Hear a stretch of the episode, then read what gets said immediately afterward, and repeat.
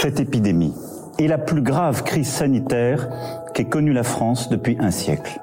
Um, more families are going to lose loved ones before their time.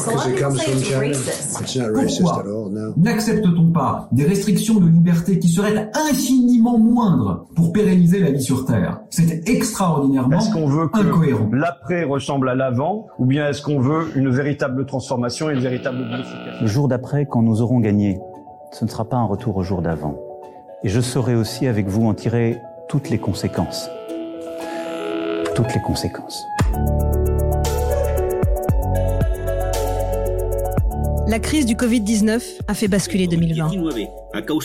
Elle a mis à nu nos systèmes politiques, économiques, sociaux et sanitaires.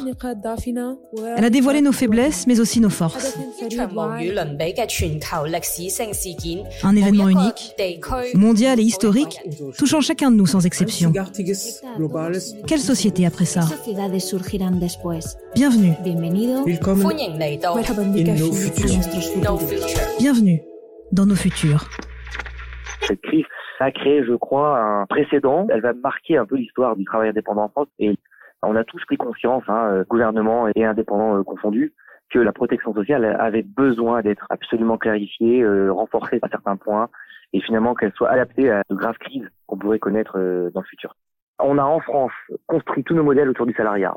Et pour une fois, dans cette crise-là, on s'est mis à prendre en compte le travail indépendant comme une des mamelles de la France, comme une des forces vives du pays.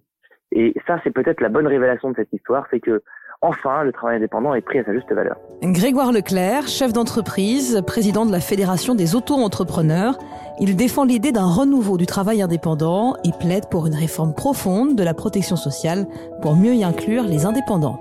En ce qui concerne les auto-entrepreneurs, la crise sanitaire a été particulièrement violente. Elle a été extrêmement euh, impréparée euh, chez les travailleurs indépendants et que du coup, elle a euh, déclenché chez eux tout un tas de, de réactions assez incroyables. À commencer par la sidération d'un confinement total où euh, leur activité était complètement stoppée du jour au lendemain, en passant par euh, une étape d'inquiétude très forte sur euh, de quoi va être fait mon revenu, hein, parce que je rappelle quand même que la plupart d'entre eux vivent exclusivement de leur activité d'indépendant. Et je dirais une troisième étape un peu plus constructive où ils se sont mis à, rechercher, à comprendre, à essayer de trouver les aides et les dispositifs gouvernementaux qui étaient mis en place pour s'en sortir. Alors du coup, la question qu'il faut qu'on se pose pour demain, c'est comment cette crise va nous faire évoluer euh, autour du travail indépendant et autour notamment du recours au freelance. Contrairement à beaucoup, je, ne pense pas qu'il y aura vraiment une différence forte sur le quotidien. Je, ne crois pas. Mais il y a plusieurs axes qui peuvent se dessiner hein, dans, l'avenir.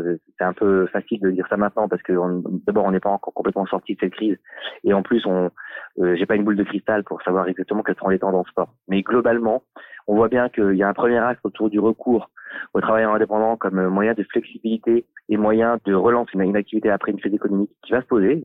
Le deuxième axe, c'est qu'il y aura dans l'après-Covid une volonté de réfléchir de manière plus large à la protection sociale telle qu'elle devrait être demain. Finalement, elle doit être de plus en plus similaire entre actifs, que l'on soit salarié ou indépendant. Les aides euh, d'indemnité journalière sans délai de carence quand on doit garder deux enfants ou quand on est malade ou quand on est à risque ou quand on est obligé de rester chez soi sont des choses qui en réalité s'appliquent à toute personne, salariée ou indépendante. Et donc on voit bien que dans l'après-Covid, cette réflexion-là va devoir se poser de manière très forte et très ferme. Euh, et a un troisième axe, je pense qu'il dégage quand même assez fortement aussi. Euh, Est-ce que demain, euh, un certain nombre de salariés qui euh, vont avoir peur des problématiques sanitaires, des, des open space, de cette lourdeur euh, en entreprise, vont se tourner ou pas vers euh, le travail indépendant? Le monde d'après passera par une plus grande prise de conscience des problématiques de protection sociale euh, et je pense par une continuation lente de la progression du travail indépendant.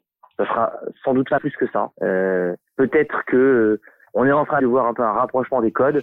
Euh, le télétravail, c'est quoi finalement? C'est de, de, de, dire aux salariés, ok, vous êtes affilié à un patron euh, qui vous donne des ordres, qui vous confie des, des missions, qui vous rémunère pour ça. Vous avez une, forme de privation de liberté pendant le temps que vous êtes salarié.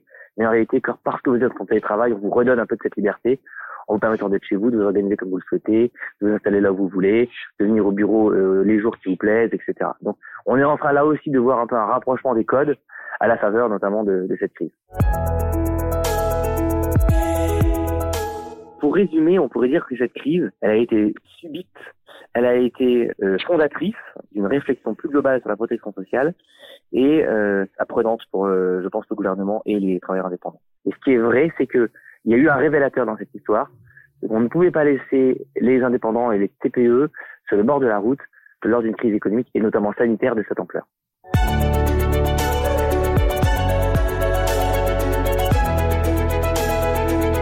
Bienvenue. Bienvenue dans nos futurs.